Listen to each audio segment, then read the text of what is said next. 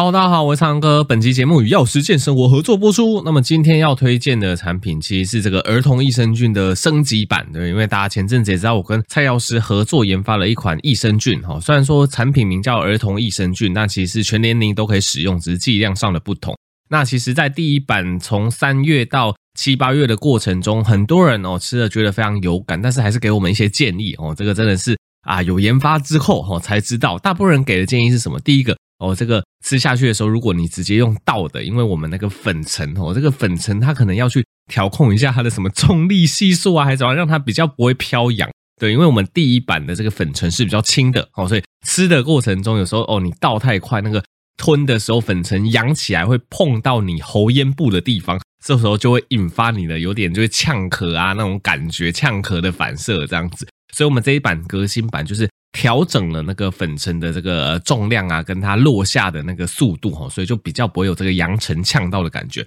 那第二个被大家诟病的就是味道实在是太原味，不太好吃。其实我觉得这个真是见仁见智啦，因为有些人他就喜欢纯原味的东西，他就觉得哦那个很像米糊的味道是没有什么问题。可以大部分哦，可能如果你吃习惯市面的益生菌，多多少少哦有一点点调味。吃起来比较顺口，那其实里面的一些糖分怎样含量也都非常非常的低齁，所以这样子我也是认同的。所以在吸取大家的这个建议之后呢，我们也做了一些些调味，用一些纯天然的调味物质，让你吃起来不呛口，而且更加的顺口。那里面一样是含有就是一开始所挑选的实证文献站非常有感的这个罗伊氏乳杆菌跟舒利汤乳杆菌，继续为大家守护黄金体质，在此推荐给大家。那输入折扣码 bluepick 还有九折优惠哦。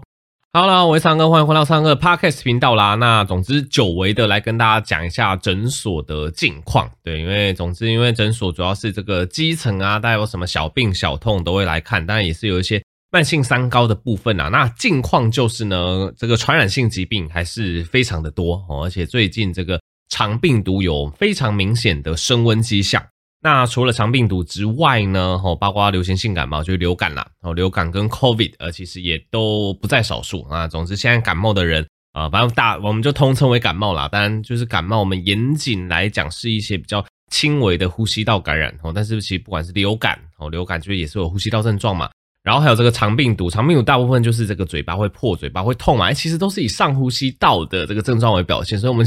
姑且通称就这些感冒症状，总之现在还是非常的流行哦。大家呃出门在外还是稍微做一下保护。那近期肠病毒大部分呃当然患童就是小朋友还是为多，那大部分都是会发烧，发烧就是蛮蛮大一部分比例会发烧，然后喉咙会有一些破洞。而这一阵子倒是比较少看到手足口病哦，因为这边稍微跟大家科普一下，其实肠病毒有非常不同的型别，就它的型别有非常多种。呃，有些型别会造成手足口病，就是我们讲的，他的手跟脚还有屁股的地方会长疹子哈，然后嘴巴可能会有一些破之类的，这我们叫手足口病。那有一大部分叫做所谓的疱疹性的咽峡炎，就只有嘴巴破。那目前呃，至少在诊所看到，呃，目前流行的这一批几乎都是疱疹性咽峡炎，就都是只有嘴巴破哦。那手脚并没有起就是很多疹子的一个表现啦，哦，大部分就是嘴巴破。喉咙痛，诶，有些小朋友会发烧，大概都是这样子啊。当然，因为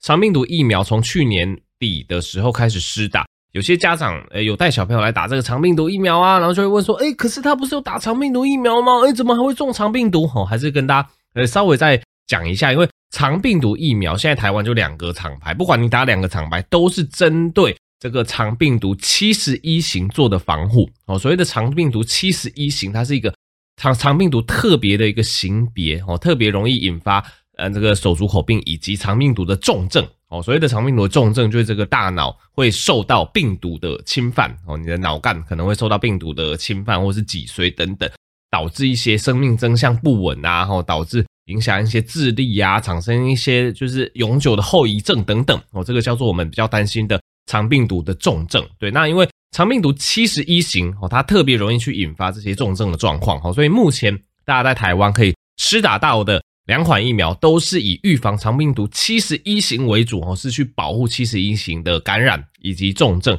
那对于其他的型别哦，例如说最近流行的这个呃造成疱疹性咽峡炎的这些型别，它就没有说非常好的一个保护力哦。但是你说这样子打疫苗就没有用吗？但也不是这样子讲哦，因为我们常常讲。打疫苗其实大家要有个概念，大部分打疫苗都是预防重症，而不是预防轻症。其实 COVID-19 的疫苗到现在也是一样了哈，所以其实长病毒七十一型的疫苗，我是觉得各位家长还是可以考虑啦，因为它本身就是预防七十一型这个特别容易造成重症，它造成瘫痪，造成一些呃昏厥死亡的这个重症。但是打了之后，哎，七十一型的确，哎，它的保护力非常的好，基本上呃九十九十五 percent 以上，它保护力是非常好的。那遇到一般比较轻型的肠病毒就比较没辙，但是轻型的肠病毒因为本身就还好嘛，会自行痊愈，所以其实各位家长也不用太担心哦。所以其实现在越来越多疫苗都是以这个保护重症为宗旨去设计的。好，那讲到就是其实从这个八九月开始啊，哈，这个这个免疫负债的关系，其实台湾人呃生病感冒的人哇大幅上升啊，几乎啊，总之如果是你专门在看感冒的一些诊所，而且你的。可能评价没有太差，平常就有固定的人的话，哇，这几个月都是大爆炸，然后很多人就看到哇，诊所大爆炸，医疗院所赚很多。对，我跟大家讲，这个就是太天真了。我稍微跟大家讲一下，呃，我们的这个健保总额制度啦。大家如果有观看相关新闻，或是你是医疗相关背景，应该会知道说，哇，最近一两季健保点值下降的非常低。所谓的健保点值呢，就是呃，你申请一点。健保局要给付你多少块？哦，我举例来讲，大家去看病的时候，你会拿到收据。你看到收据，你有空的话，你可以看一下那个收据啊。那个收据通常都会跟你讲哦，你看的这次病，他跟健保局申请了多少点哦？因为大家有缴这个全民健保的费用嘛，哦，所以医疗院所在呃经过就是每一次看病的时候，他就会跟健保局申请相对应的点数，然后健保局可能在一段时间之后就会支付。那我举例来讲，假设你去看一次病。哦，你去看一次感冒，这个医疗院所跟健保局申请三百点好了，那他那个收据上面可能就会写这个三百点这样子。那不知情的人士，他可能就想说，诶，三百点，诶，不错啊，你这个看一个感冒看一下下，诶，你就跟健保局申请这三百点，三百块嘛，哦，三百块很多哦，这个其实大家想太多了。其实有些医疗院所他已经开始会备注说，一点不等于一元哦，这什么意思呢？因为这个点数一开始它设计的时候，的确是以一点等于一元哦为这个根基哦，但是健保有个总额制度，总额制度就是啊，反正一年它提供给医疗院所的这个健保的这个给付额就是固定的，那就是固定的会发生什么事情呢？今天假设感冒的人多哦，因为就诊的人、看病的人多嘛，像这阵子哇，这个上呼吸道感染人多，那看诊的人次就会增加嘛。那增加之后呢？诶，各个医疗院所它向健保局申请的这个给付点数，当然也会增加嘛，因为它原本一天只看呃五十个病人，它现在一天看一百五十个病人嘛，所以多了那么多倍这个看病人数的成长，诶，他去申请的这个点数当然就会变多。但是健保局它给付给台湾全部医疗院所，它的钱是固定的啊。比如说他今天第四季的预算，我我随便举个例好了，第四季的预算假设是二十亿，然后。就就只有二十亿。今天你看五十个病人，就每个医疗院所假设都看五十个病人，诶，我可能总共预算是二十亿。每个医疗院所都看一百个病人，我的总共预算都还是二十亿啊。所以其实医生就变成说，看越多，他做越多白工哦。怎么讲呢？健保局要怎么去规范？诶，他的预算就是那么多，他也不会发更多出去，他就是用这个点数打折的方式。例如说，以前这个健保点数创立的时候呢，你申请一点，他会给你一元哦。但是大家要知道。现在最新一季就是应该是呃，我忘记是第今年第三季还是第四季，这个点值已经降到零点七元了。意思就是说，医疗院所我申请一点，健保局只给我零点七元，这是一件非常荒谬的事情哦。有点像是举个例，应该反过来，应该说你是牛肉面的老板哦，你是开牛肉面的，那牛肉面你一碗你卖两百元，你原本卖两百元，结果今天来了什么？全民牛肉面保之类的，那你一样卖出一碗牛肉面哦，你卖出这样的医疗服务，然后你跟这个牛肉面局说哦，我要申请两百元哦，就是两百点，结果这个那个牛肉面局就直接给你打七折，他只给你这样是多少呢？一百四十块，对，所以你卖了一碗牛肉面哦，它其实价值两百块，健保局只给你一百四十块，大概是这个意思啊，大家有大概理解就好，因为它的总预算是固定的，所以今天生病的人多。医疗院所医生看的要死，他申请的点数多，但是因为总整体预算又是固定的嘛，所以变成你申请一点，我只给你零点七元哦，所以大家看到最后都在做白工哦，所以这也是为什么最近基层那个医疗院所对于这个不管是这个健保局还是对整个健保制度非常不满的原因啊。其实这个弊病也不是最近才发生，就是一点不等于一元这件事情已经很久了哈，至少以前一点可能还有什么零点九元、零点八几元哈，但是因为总额制度的关系，像最近感冒大爆发哈，因为看病人实在是太多了，医生都看不完，都看到快死，然后结果一点就继续下降，变成零点七元。我们预期可能说不定第四季或是明年会还会再继续下降。如果感冒的人一样越来越多的话，那可能会变成你。那个做一件事情，你原本要申请一元的东西，健保局只给你零点六元哦，这个是有可能的哦，直接打到六折哦。所以啊，怎么讲？我常常我们医生或是医疗院所在抱怨健保制度，是真的有它的道理，因为它真的是太多呃不合理的东西出现，它已经完全就是失去了市场的一些竞争啊，然后用一些蛮共场的方式去打压，所以你也发现，诶，那些急重症的科别为什么没有人走？这些这些都跟大未来息息相关哦，因为健保制度的关系。急重症的科别哦，它的健保给付就低嘛，因为它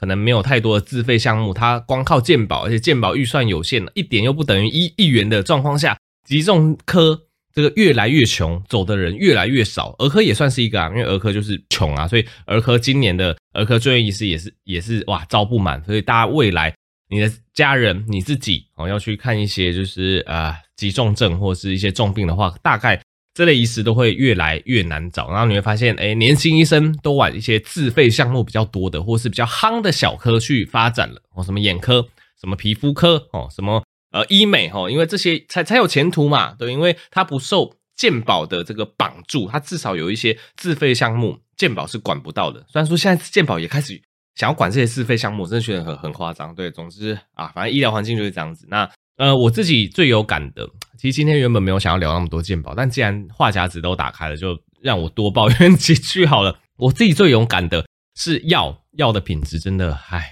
真的怎么讲，一定会受影响啦。因为因为药价也是健保局他去盯的一个重点哦。大家也常常听我说，健保局每年都在砍药价，哇，每每次这个医生开的药，健保局给付给这个药局的价格越来越低，所以逼的。药厂必须要一直 cost down，一直 cost down 哦。你现在，你各位现在吃的同样的药，可能十年前的药，它的品质，我自己是很主观的觉得啦，应该是会比现在你吃的同样成分的药的品质会好很多。因为至少十年前这个健保局哦，它给付这颗药，它可能是给付五块钱，它现在可能砍到只剩下给付一块钱了。那厂商当然不是笨蛋，他当然要获益啊。那当健保局给付五块钱的时候，他可能就以成本二点五块的方式去制作。那今天健保局给付这颗药只给付一块钱，那它的成本当然变成要更低嘛，变成零点七块、零点五块嘛。那在万物都在通膨的状况下，大家应该很有感嘛，什么东西都在通膨，结果你的药价竟然是在通缩的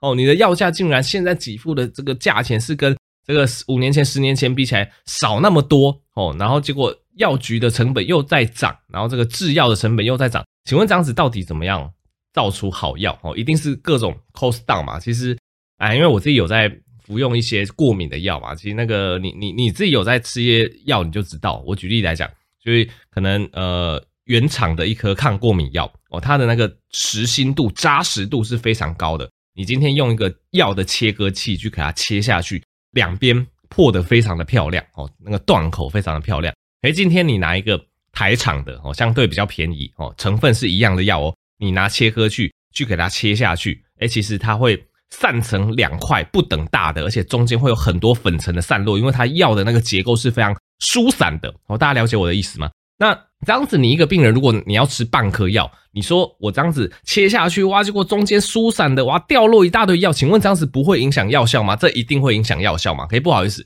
这个就是大家现在的药的品质哦，因为你的健保就是我们的健保实在是太廉价了，这个药价不断的砍。药厂只好不断的 cost down，哦，这个做的药越来越便宜，所以就会就是至少我最直观的这种你药要切半的状况下，你原厂的药切下去就是很干净利落，不会有任何粉尘散出来。你副厂的药切下去就是哇，这个各各种散散落，然后一定是会少一些剂量的哦。所以，哎，药的品质也是我觉得健保政策真是没救的原因哦，导致大家的用药整个。呃，品质越来越差，因为我们常常在讲这给得起香蕉，就只请得起猴子嘛。你药费给付这样子，药厂当然是又往更 cost down 的一个方向去走嘛。我觉得这也不能怪药厂，所以，唉，太多问题了，太多问题了。总之，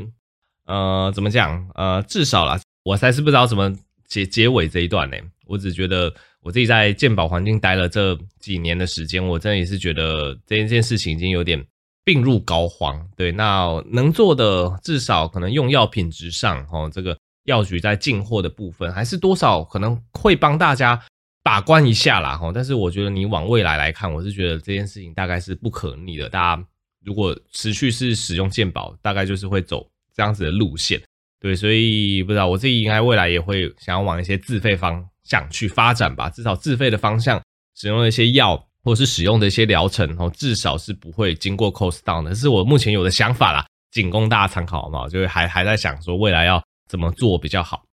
好，那总之 第一个 part 就跟大家聊那么多，那也感谢大家听我碎碎念。第二个 part 稍微跟大家讲一下一些气喘、一些过敏的一个状况哦，因为。呃，也是因为符合最近冬季的状况，因为最近温差变化比较大，温差变化比较大的时候，如果你有过敏体质，或者是你家小朋友有过敏体质哦，特别是这个过敏性的鼻炎呐，吼，就是有些人这时候会特别容易打喷嚏、流鼻水，吼，流得很夸张。那有些是会气喘，气喘的话，就是它严重的话，它可能是真的会咳到这个喘起来，会有那种咻咻啊，那真的是上气不接下气气那种感觉。但大部分我们讲这个气喘或者是呼吸道敏感的话，它也不一定会到那么极端，说一定会喘起来。它可能就是以夜咳哦，就是晚晚上啊、清晨的这个咳嗽为表现哦。因为通常在这个晚上夜间的时候啊，因为气温变化大的关系，这时候气喘就是这个呼吸道敏感的状况是特别容易压起来的哦。所以如果你有呼吸道敏感的这个状况，哎，常常你在晚上啊，或者这种天气变化的时候。晚上哦，咳的状况就会特别明显，或是如果有感冒的时候，也会比较容易去诱发这个过敏的状况。那今天稍微跟大家分享一下这个 GINA Guideline 哈，就是针对气喘的这个最新指引啦。哈，其实因为有时候我们到底常常会说，哎，你到底要不要去避开环境中的这个过敏源呢？哦，因为大家也知道，这个环境中的尘螨、环境中的霉菌，哈，这个对于这个气喘啊、过敏性鼻炎，常常都会有一个诱发的一个作用。哦，因为这个就是。环境中的过敏源嘛，那今年呢，这个二零二三年 GINA g u i l i n e 最新指引，它其实是不建议哦，注意是不建议特别哦特地的去避开某些的过敏源哦，例如说，呃，我举例来讲，就是尘螨哦，其实就是没有很建议说，哇，你就是把家里打扫的一尘不染，哇，使用各种除螨机器，把家里的这个螨虫全部除掉，去预防过敏是没有那么建议的。那原因根本上来讲就是做不到，对，因为太困难了哦。因为老实说啦，室内的过敏源实在是太多了。我们刚刚讲的那个尘螨，那个只是其中一个。再来毛发，你不可能杜绝所有的毛发嘛。假设你家里有宠物，或者是也不用宠物啦。哦，有时候这个人、动物、其他动物身上的毛发哦，或者是一些举例来讲，一些蟑螂、一些蚂蚁、一些小昆虫的皮屑，你这些东西你再怎么洁癖，再怎么样。你付出非常大的心力，你也不可能把这些东西完全去给根除掉哦。所以，呃，目前根据最新研究，这个 GINA 还是不建议特别花非常多的时间去避开室内的过敏源哦。但是，还是有一些东西大家可以去做，它的效益还是有的。第一个叫做避开二手烟哦，因为烟害对我们身体的这个危害还是比这个呃，我举例来讲，什么尘螨啊、什么蟑螂还是高得多啦。所以，基本上是如果你是过敏。鼻子会过敏，你气管会过敏，还是强烈建议避开二手烟。那再来环境的三手烟，基本上也尽量避免。所谓的三手烟，就是可能是抽烟的人他呃，比如说那个烟接触到衣服上，然后你又接触到衣服哦，这个再更近一手，这个就是所谓的三手烟啊。所以二手烟、三手烟都尽量的就是避免，这个是 GINA Guideline 建议的。那再来，如果是一些职场哦，就是有些人职场他会去接触一些可能比如说化学的一些。呃，一些一些这个化学的一些用剂啊之类的，职场的过敏源哈，这个 GINA Guideline 也是建议你要避开。那如果你是常常煮饭的话，油烟它其实也是建议避开的。所以基本上，呃，我觉得这一份的指引它是参考实际上你能做的程度哦，你能做的基本上真的可以做一些对人体确定是有危害的，他就建议你避开。例如说二手烟，例如说三手烟，例如说环境就是职场啊。职场中的一些，比如说一些化学、一些物质啊，一些过敏源或者是一些油烟等等，哎，你能够做的，你就尽量去做。但至于就是我们日常生活中非常常见的什么尘螨、蟑螂、灰尘，这个它其实就没有那么建议说你要把它移除，因为第一个不可能，第二个你花很多心力，你再怎么做，终究还是会接触到这些过敏源啦。所以相对来讲，就是移除这些非常常见的过敏源的重要性就没有那么大，反而是以我们刚刚讲的一些。二三手烟哈，或者是一些你确定的一些化学染剂、一些过敏源为主。那假设你真的哈这个症状太过于明显，反而会建议说找医生做这个协助。那尽量用，譬如说过敏性鼻炎，我们就有一个不错的鼻喷剂嘛，或者是如果你是有这个呼吸道敏感的体质，我们看这个每个人状况的时候会吃睡前的一个叫做一个 Singulair，就就是一个叫我们俗称叫做心流的药哦，其实是可以。缓解这个气喘过敏的症状，或者是使用这个呃低剂量的吸入型的类固醇吸进去肺部，哎，其实也可以非常有效去缓解呼吸道过敏的症状。所以，如果是针对一般环境，你就是会产生非常严重的过敏。那因为一般环境的这些常见过敏源是不可能完全移除的，所以反而是建议你去找医生求助哦，利用一些鼻喷剂，或者是这个睡前的药物，或者是吸入型低剂量类固醇的方式，去让你过敏的状况，这个身体敏感的状况去获得改善。去让你生活品质得到巨大的提升哦，这是就最新的这个过敏指引啊，他在回顾了哇一系列文献之后提出了建议，我觉得呃讲起来也是蛮合理的啦，就是可以避的过敏源我们就避开，那没有办法完全避的过敏源就是跟它自然相处。那如果症状真的比较严重，至少哦现代医学有非常好的方式去让这个夜咳，去让这个过敏性鼻炎，去让这个气喘的状况维持的非常好。那你在有使用这些药物的状况下，哎，至少哎，这个症状都好很多，也不太会影响生活品质。我觉得这样子就可以与它共存。所以这是目前哈这个呃过敏的医学会对于气喘啊、过敏性鼻炎这一类过敏性疾病给的建议哈，供大家参考。好，那最后一个 part 也跟大家杂谈一下啦，因为最近有遇到几个就是可能呃生完小孩有新生儿的父母哦，遇到一些失眠的问题。那其实我觉得这也是。呃，蛮常见的啦，因为其实大家也知道，照顾小孩非常的辛苦。那好不容易的，应该说分几个阶段哦。这个小朋友刚出生哦，可能这个前三四个月，前四到六个月，这真的是看小朋友的每个小朋友不一样，哎，常常都没有办法睡过夜。那没办法睡过夜哦，你中间可能就会醒来，需要喂奶哦，会有这个睡眠剥夺的状况。那等到小朋友这个大一点，可以睡过夜了，但是就算你那个小朋友可以睡过夜，你把所有的事情摆平，你自己剩的那个时间。一样是这个所剩无几，那有些人就会舍不得睡呀，那舍不得睡就会变成恶性循环，会更晚睡，作息会更混乱，然后等到该睡的时候，哎，反而睡不着，那隔天起床又更痛苦，然后又睡午觉，又睡午觉，又变成我们之前讲的那个失眠的循环嘛，你睡了很久的午觉，晚上又更睡不着，所以其实不管是职业妈妈、职业爸爸，要如何在这个紧凑的生活压力中找到平衡，其实蛮重要的啦。那其实。呃，我们常会跟大家讲，改善睡眠，其实你一定要让你身体去习惯每天这个睡觉跟起床的时间哦，你要调整这个生理时钟，这个是真的是很重要，因为你体内你的大脑里面有非常精密去调控这些睡眠的波段哦，这个呃睡眠 cycle 的这个荷尔蒙，你一定要培养好的生理时钟，这些荷尔蒙才会分泌正常哦。我举例来讲，你一下子十二点睡，一下子一点睡。一下子两点多睡哈，其实我有时候在讲我自己啊，我有时候上班日前一天我会十二点睡，那隔天呃可能可以比较晚起，我可能就会啊、呃、很不舍不得睡，能摸到一一点多两点多，所以有时候我压力比较大的时候，我睡不太好。我觉得有时候也要怪我自己啊，我自己就不是让我身体有非常好的一个生理时钟，但是呃以一个医生的角度，虽然说我自己没有做到，但还是建议大家呢，呃这个每天的生理时钟尽量把它做好，就是。你每天几点睡，你就是那个时候就躺床就闭眼就会睡觉了哦。然后隔天就是固定时间起来，让你身体每天都习惯这样子的一个 cycle，其实是比较可以解决失眠的状况的。那当然，很多人我们讲身不由己啦，我们当然想要每天就是有这个正常的这个生理时钟啊，但有时候就是要熬夜加班做一些工作哈，有时候就是会破坏掉这个生理时钟，所以我们只能说尽量。那当然还是有其他可以辅助的方式，例如说运动，我们常常讲。运动助眠哦，当然运动不要太晚运动，我通常建议不要晚上七八点之后再运动哦，因为你晚上七八点之后你还做比较剧烈的运动的话，那你就会身体太兴奋了，身体太兴奋一样会睡不好，所以尽量可能晚上这个七点之前你就是运动完，让身体累一点点，你晚上也会比较好入眠，然后睡眠品质也会得到提升。这个真的是我我自己亲身实证，也是这样子，大家可以去试试看。那当然饮食啊。这个营养保健也是蛮重要的啦。那比较相关的饮食，例如说色氨酸哦，补充一些蛋白质，还有色色氨酸的部分。那钙啊、镁啊、维生素 D、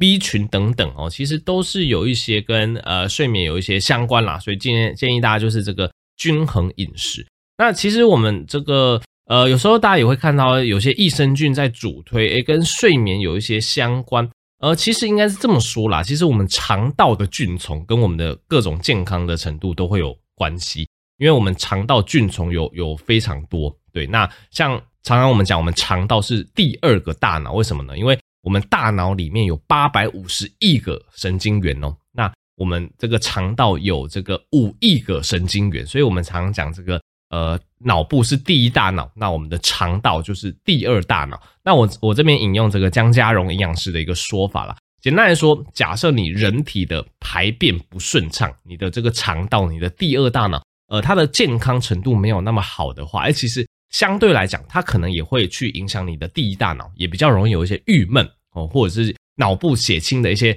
传导物质哦，例如说什么血清素。多巴胺哦，或者是你的副交感神经的一些调控，诶，可能也会受到影响。对，因为其实我们呃肠道这个第二个大脑，其实蛮多的这个血清素也存在于这个肠道中。那血清素其实跟我们的情绪、跟我们的睡眠也会有关系。那血清素诶，它可能也会影响到我们肠道的一些蠕动的一些方式。所以简单来讲，其实你的第一大脑跟你的第二大脑肠道的健康都是非常重要的。当你这个大脑比较健康，或者是你肠道的环境的一些益生菌越健全的话，通常我们讲的一些血清素、多巴胺，它这些神经传导物质的分泌也会越平衡。那越平衡的话，这个神经传导物质它也会透过血液循环去你的脑部以及全身运用，那当然就会去改善你的一些睡眠啊、跟心理健康等等的部分啊。所以这也是为什么。大家有时候看一些呃益生菌啊或怎么样，他也会讲说，或者是益生菌的研究，他也说，哎呀，这个是什么情绪益生菌？其实真的有研究去发现说，哎，益生菌哦在我们这个身体，在我们菌丛建立之后，哎，有可能的确是跟一些情绪跟一些那个睡眠是有帮助的。那我还是必须讲说，建立益生菌最好的方法，我个人啊还是觉得是睡眠、饮食跟运动，这个还是最重要的，因为这个才是最主要的。因为你均衡饮食哦，你吃下去好的营养素，你肠道。自然而然就会有好菌。那当然，额外你想要选择益生菌来补充，这个我当然也觉得有也 OK 哦，因为益生菌也是目前的一个显缺啦。那但还是有几个建议去提醒给大家。第一个，我是建议大家选择有专利的益生菌哦，因为益生菌种类非常多，通常有专利的代表它呃多多少少它的临床研究有比较多一些些啦，所以选择有专利的益生菌，然后去参考一下它的研究。去了解一下这个益生菌是不是适合你，那再来慎选它的生产的公司，因为呃，它益生菌很多厂商做，很多这个很小的厂商，我是觉得这个品质大家要稍微注意一下，至少选择比较呃大厂，然后有品牌的，然后有做一些这个第三方检验，确定没有什么添加物的，我是觉得比较安全一些些。那第三个就是这个添加物通常越单纯越好啦，因为有时候益生菌讲求好吃，会加很多添加物，我是觉得添加物吃太多。对你的肠道菌丛也不好，所以以上三个这个呃选择益生菌的小撇步就是提醒给各位。那总之呃，我觉得大家还是去着重你日常的这个营养、均衡饮食、睡眠哦、运动哦，都对你肠道菌丛的建立是非常有帮助的。那如果说要进一步加强的话，你就可以选择额外补充益生菌哦，不，毕竟也是目前的这个显学哦。好的，那么这期就是医学知识跟碎碎念，就跟大家分享到这边啦。那喜欢这类医学知识的分享，欢迎订阅这个 podcast 频道，也可以把这期分享给更多人知道。那支持药师健生活保健食品输入的话不如 pick 有九折优惠，我们就下集再见喽，大家拜拜。